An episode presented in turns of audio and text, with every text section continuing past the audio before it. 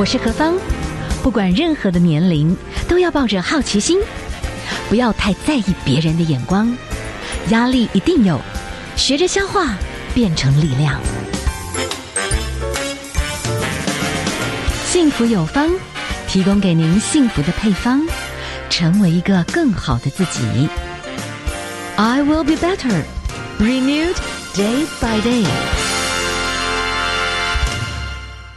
您所收听的节目 FM 一零二点五幸福广播电台幸福有方。好，今天呢，在我们节目当中哦，我们跟大家来介绍的这本书籍，其实刚刚在何方疗愈幼儿生活记，我们有把这个书的书的封面哈给大家看一下，这是老的好人生冬天的景致。好，这个是呢。呃，董事基金会哈，他们汇集了很多不同的领域的专家。那我们今天呢，是请到了其中一位哈，是我们的咨商心理师杜嘉欣老师来跟我们来导读这本书。老师你好，嗨，各位听众朋友，大家好。是老师可以跟您做一些请教，好不好哈？就是呢，在这本书籍里面，其实呢，就是来谈到的，哎，我们的到了一定的年龄，我们必须哎慢慢接受人生，就是会有很多生理、心理都会好像那个复原能力比较差。我有一个朋友的父亲，就是一生都是很强，哈，就是就是事业也做得很好，但是已经八十几岁，其实突然在这一年哦，因为跌倒，他就整个身体。机能很差，可是我觉得他，他就没有办法接受，哎，就是现在这样很冷，他常常就是还是要自己偷跑出去逛哈。可是有时候其实他走着走着是会走不回来，就是这个有时候可能也是在心理上面还没有准备好，突然之间他的生理就是衰弱，那他的家人就非常的辛苦，会很焦虑，因为他常常会跑出去，他们就是防不胜防，会处在这种攻防战。这个我不知道说呃。您的这个看法有什么建议？如果是这样的话，对，好，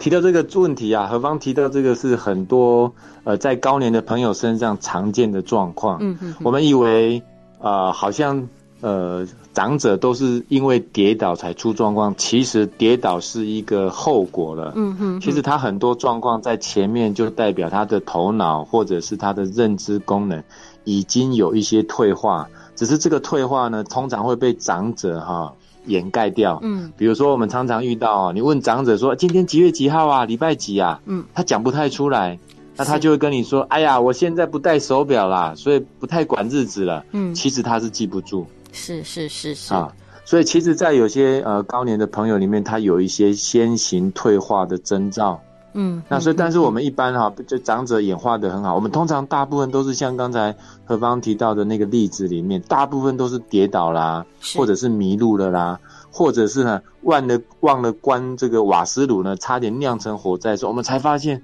哎呀，我那个亲爱的爸爸跟妈妈。好像真的不对劲了，嗯哼哼，所以这个这个部分是我们确实在，所以呃董事基金会才会特别会诊的这个书，让大家特别来宣导哈，就是可以了解一下说有哪些征兆特大家特别要注意一下，尤其我们很多人会以为说啊他是老了啦，退休啦，没事干啦，所以心情不太好而已，一时间不适应，其实在我们的这个统计里面就发现说。很多人其实都会有所谓的老年期的忧郁症，嗯，那甚至有的人可能在六十几岁之后就开始出现了所谓的这个失智症的这个前期征兆，是。那也有些人会有所谓这个巴金森氏症哈，大家比较常听到。嗯，那巴金森氏症也会慢慢引引发出一些脑部退化的疾病的状况，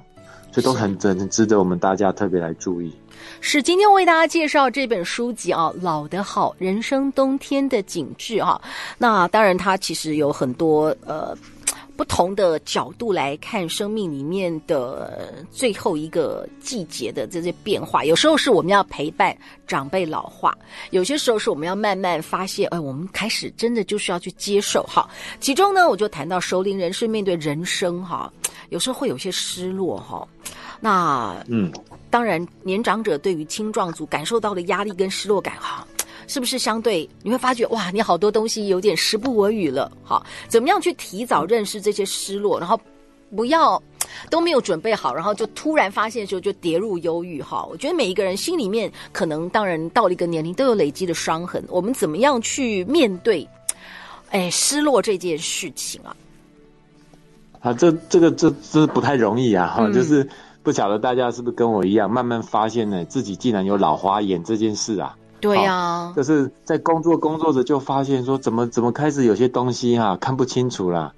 然后好像有个东西都没有一个清，就是看东西没有一个清楚的距离，才慢慢发现说，哎呀，该不会是老花眼了吧？哈，嗯，这时候才想到说，是不是年龄有了？嗯，可是有时候常常会觉得说，明明觉得自己还年轻啊，还做好多的事情啊，那怎么就这样子老了呢？所以有时候其实我们也不会那么快的承认，所以很多人不太爱戴老花眼镜，嗯，甚至会去戴那个可以看远又看近的，想要克服一下，对不对？是，这都代表心理上需要花时间调试。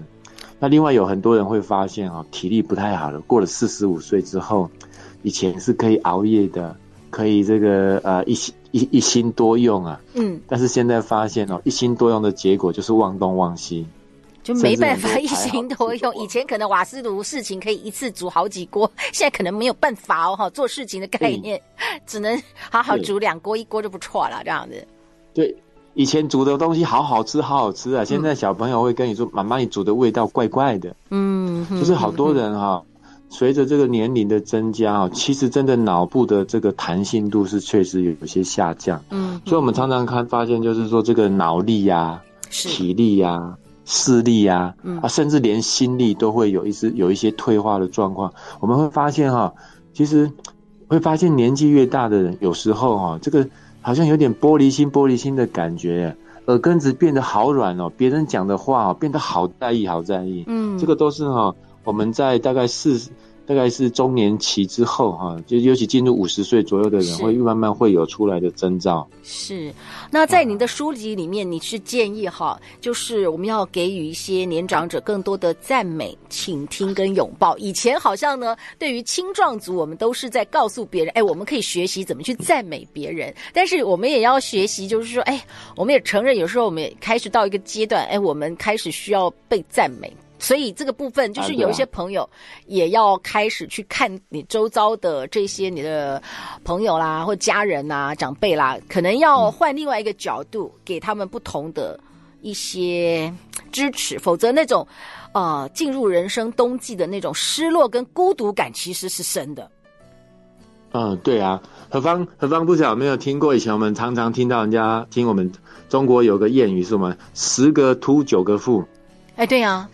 哎，是啊，对哈，嘿，那那是中国人从这个这个呃面相学的讲法。但是在我们这个研究大脑神经心理学的看法里面，这额头叫做额叶啊，是是是，我们它有分左边跟右边，嗯，那我们就发现说，如果你左边的额呃左边的额叶呢，可以比较活泼的话呢，嗯，通常呢，你会比较多的正向情感会体体体会得到，嗯，那相反的，如果你这个人的脑部呢，你是右边的这个额叶呢，活化程度偏高的话呢，是，你反而很容易经历到负面情绪啊，嗯哼哼。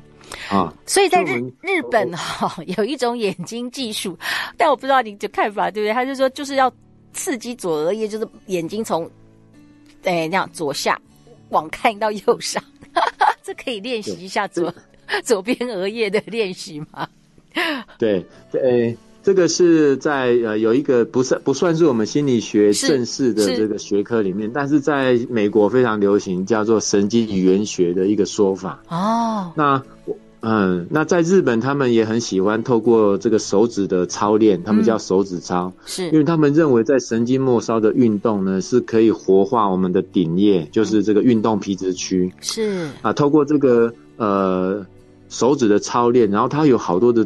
动作要变化，同时间可以训练到额叶。嗯，所以在呃我知道的日本的这个呃老人的训练里面哈，或者是活动安排里面，会有好多好多的这种。呃，像走九宫格啊，是，还有哈，或者是做手指操练，就是可以同时间活化他的身体，然后还活化他的额叶，让他的这个正向的情感可以多一些。哇哦，我们今天哈非常非常的谢谢哈，我们请到连线的哈是杜嘉欣的心理师，那为我们导读《老得好人生冬天的景致》哈。那我们的杜医师呢，在这一次哈呃参与了这本书的一些呃在心理咨询方面的一些建议。那您现在在这个卫生福利部的这个迦南疗养院，等下我们休息一下来请教一下。我不知道说，哎，我们北部我觉得资源好至少还是多。好，那我不知道说在您这样子常年在这个呃，比方江南地区哈，你有没有呃推动，或者刚才你讲了几个，我觉得还蛮实用的，对不对？就是哦，左边额叶一定要想办法给他训练一下这样，然后手指部分要多多给他刺激一下。其实这个我们都是可以，呃，自己就可以提前做，或者是陪伴我们的再更年长的长辈，我们可以来做了哈。Transformation，转变你的眼光，Transformation，转变你的态度，Transformation。转变你的电台，FM 一零二点五，TR Radio 幸福电台。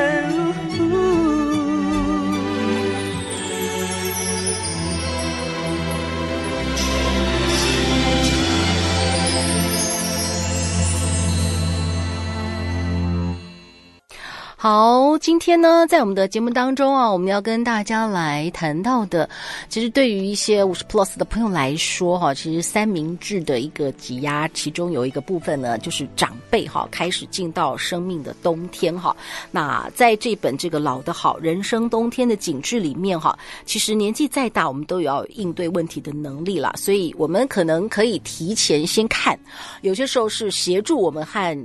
更长辈的家人哈，怎么样来面对哈？那我们也要为自己的接下来的这个老来做好准备，才能够学习从容不迫。好，我们今天哈，我们呢连线访问的呢是资商心理师杜嘉欣老师，来跟我们导读这本《老的好》哈。好，医师，我们来请教一下哈，在您的。呃，你在这个迦南对不对？哈，迦南医院这边，那这边的一些长者，他们会发现到他们自己，哦、呃，会有这种情绪的这种问题吗？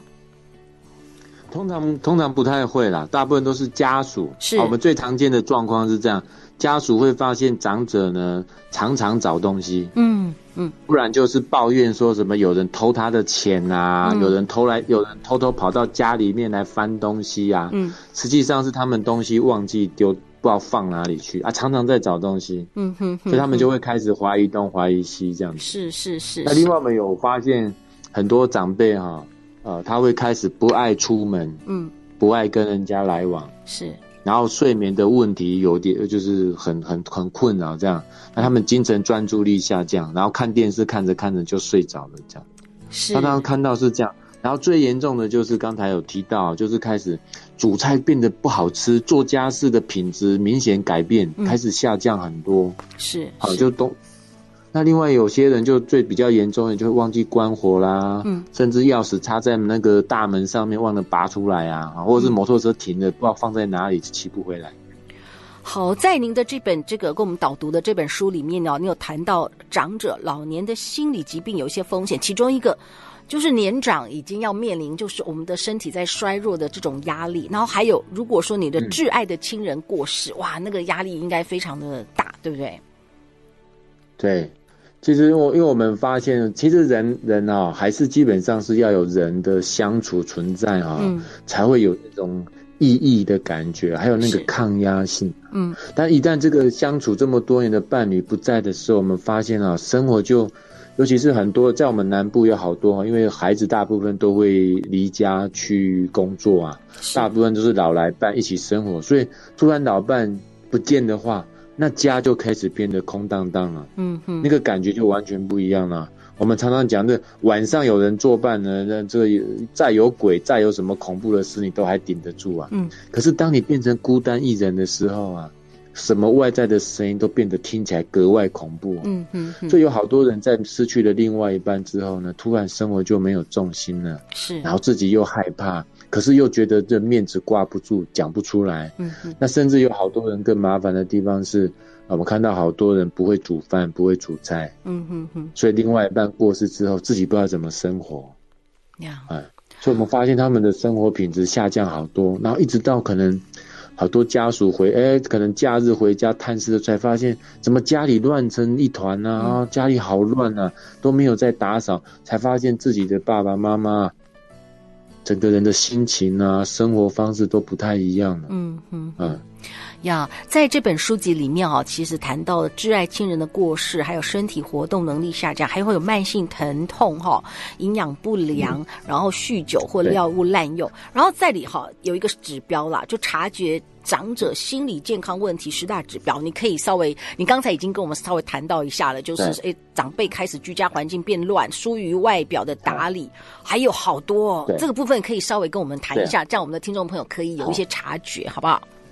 好，因为我们知道了年老了之后呢，这个消化道的能力会下降，所以大家一定要记得，老老就是我们的长者他的口胃口，嗯，或者是体重，体重是最容易观察的啊，就会变变瘦。然后你会发现他们不太爱外出之后，你发现他们的身体呢，肌肉流失的情形比同年龄还严重，嗯，所以你发现他们哦很容易抱怨膝盖痛啊、腰痛啊，然后脖子痛啊，就不太走动了，嗯。好，那另外你会最常见他他们不太快乐，是是。好，我我们以前我们刚才有提到老年期忧郁症嘛，哈、嗯，其实忧郁症有另外一个征兆，不是忧郁哦，其实是不会快乐，嗯，就是他看起来就是闷闷的这样，闷超过两个礼拜以上，嗯、你就要稍微注意。那另外有些人就是因为这样子活着活着，像我以前我爸爸就常常说，哎呀，这样活着好辛苦啊、哦，哎，干脆赶快早点回去算了。像这种哈、哦。随着生命丧失自我价值感的，也是一个很重要的指标啊。嗯，那另外有些人就是啊，有些长者哈，就是他的认知功能下降，像记忆力不好啦，然后语言能力丧失啊，常常话到嘴边就是讲不出口啊。那这种状况也会让他们呢，呃，你会看到他们变得不爱讲话，不爱互动。嗯，那回家的时候，哎，以前都是可以聊天的啊，那怎么现在就？静静的坐在那，也不太讲话，这样子是是。好，那所以他不不太爱表达，不太跟人交流，那这也是很常见的问题。嗯，哇，那我可以请教一下哦，就是说，当然有些时候哈，就是年纪大，哎，可能睡眠真的也比较浅，对不对？哈，难入睡啊，嗯、对，这些相对的，当然就会。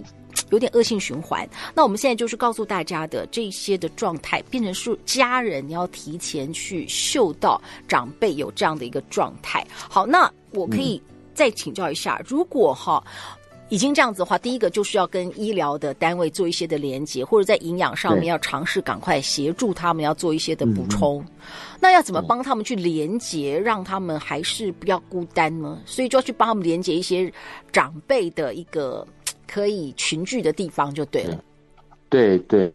一般来讲哈，因为我们现在在推这个长期照护呢，所以各个地方都有长照点。嗯，那一般稍微乡下或者是呃比较没有这种安排的地方，我们都鼓励大家就是跟邻里长合作呢，他都会有一个呃社区活动的据点。是是是，那他们就会有，就比如说社区关怀的部分呐，哈，嗯，他们就比较能串联。那另外就是说，像呃。我们在南部呢，哈，就是像我们呃医疗系统就会办所谓的这个呃康复之家啦，或者日间病房啦，这都是比较有就是稍微有一点失智的这个状况的这个高年长者适合使用。嗯，但是如果呢，哈，他的心智功能都还算健全的话，哈、嗯。啊，只是发现说有点退化，或是比较封闭呢。其实鼓励大家哈，可以多带长者呢，多接触社区大学的课程啊，长青大学的课程啊，是是，是啊，或者是这个社团活动哈，尤其公园的一些什么健身操啦，嗯、哦，这养生操或者是太极拳，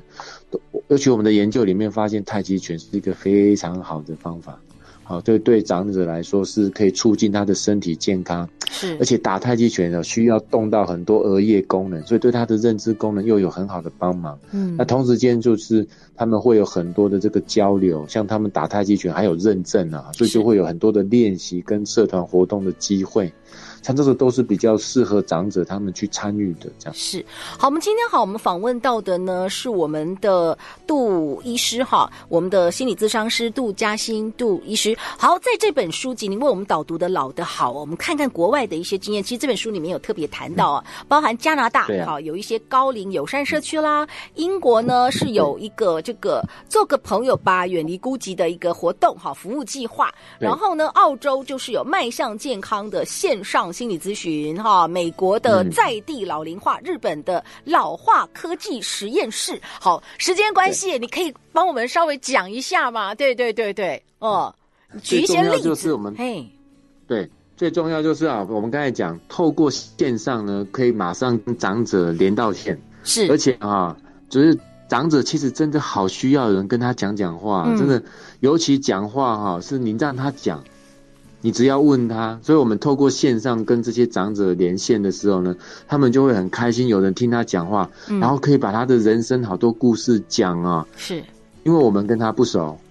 所以他们就很喜欢跟我们讲故事，是。那他们讲着讲着神采奕奕，仿佛哈这个年轻百岁一样啊，就年轻的这个岁月又回来了一样。是。那现在这个科技真的很好用，所以我们也鼓励长者哈，我们也用一些，比如说当他们带这个好这个打扫机器人啊，是让他们用用看。那另外也用一些像 Siri 这样子可以对话的一些方式，让他们可以跟长者对话。对啊，对。那另外我们呢？也在这个社区里面呢，让他们好好的可以就这样。我们我我讲一下我们在嘉义，其实他们的方法跟我们的嘉义的做法是一样的。嗯，我们在嘉义是让他们去养鸡，每一个长者每一天要去为他负责养的那一只鸡，然后把他的蛋收回来。